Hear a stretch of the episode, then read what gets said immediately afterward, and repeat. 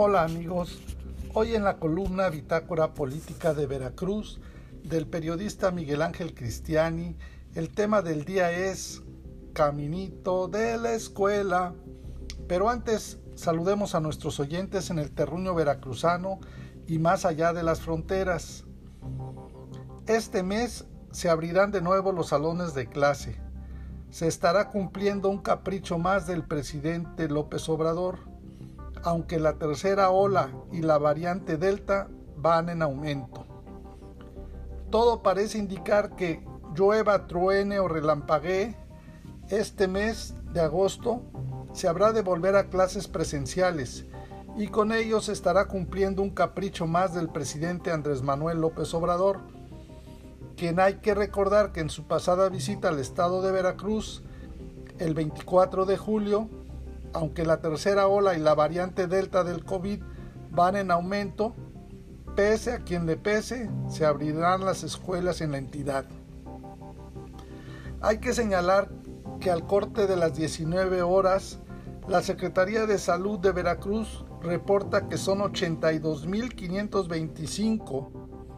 895 nuevos casos y los fallecimientos suman 10.787 en el estado de Veracruz. Pareciera que no importa que suman 50 municipios en todo el estado los que están en semáforo rojo, que indica el máximo riesgo de contagio epidemiológico y que otros 148 municipios están en naranja, que también es de alto riesgo. Pero entonces no se puede explicar uno cómo es que se pretende abrir las escuelas y regresar a clases presenciales cuando estamos en semáforo rojo y la amenaza de llegada de la variante del Delta del COVID que es mucho más peligrosa. ¿Acaso se ignora que una de las recomendaciones del llamado semáforo rojo es precisamente la de quédate en casa? Entonces, ¿cómo es que ahora se quiere obligar a los niños que no han sido vacunados aún vayan a estar encerrados en un aula. Ya los especialistas de la UNAM, que forman parte del Consejo de Salud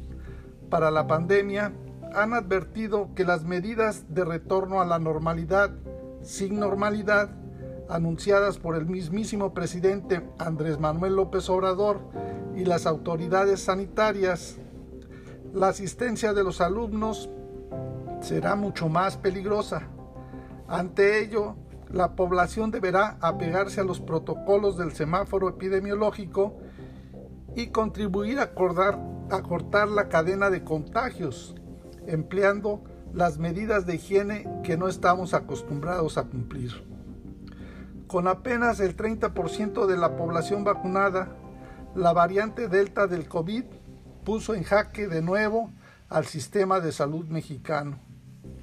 Para enfrentar el tercer repunte de la pandemia de COVID-19, cuya variante Delta está incrementando aceleradamente los contagios, las autoridades sanitarias se ven forzadas a volver a reconvertir hospitales que ya habían sido regresados a sus actividades normales y además a contratar otra vez a personal médico que apoyó durante el primero y segundo repunte pero que luego fue despedido.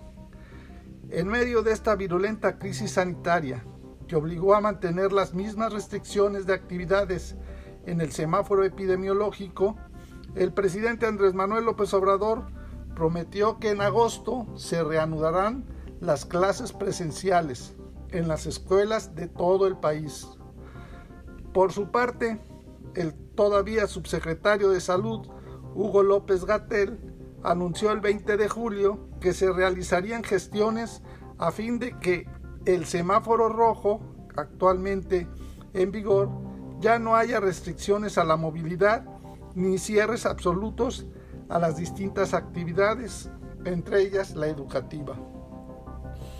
Ante todo esto, ¿qué tiene que ver con el salud de todos y principalmente alumnos y maestros? el doctor Mauricio Rodríguez Álvarez, vocero de la Comisión de la UNAM para COVID, dijo que los dichos del presidente y del subsecretario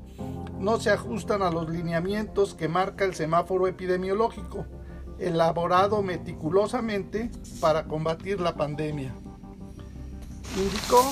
que ellos pueden decir lo que quieran en sus conferencias, pero una cosa son los discursos y otra muy distinta son los lineamientos oficiales aprobados por el Consejo de Salubridad General, integrado por diversas instituciones y por los secretarios de salud de los estados. Pues las alertas no son una concurrencia, aclaró de entrada Rodríguez Álvarez. El estudioso de salud dijo también que el semáforo epidemiológico no indica lo que hay que hacer, no hay más. Por ejemplo, Actualmente el semáforo rojo nos sigue diciendo quédate en casa y solo permite aforos de menos del 30% en lugares concurridos. Indicó que de no acatarse estas medidas nunca podremos frenar la pandemia, ni siquiera con las vacunas. El vocero de la Comisión de la UNAM para el COVID-19 fue duro al decir que en una declaración del presidente no genera las condiciones para regresar a las aulas de manera segura. Indicó que las condiciones las generará cada comunidad escolar,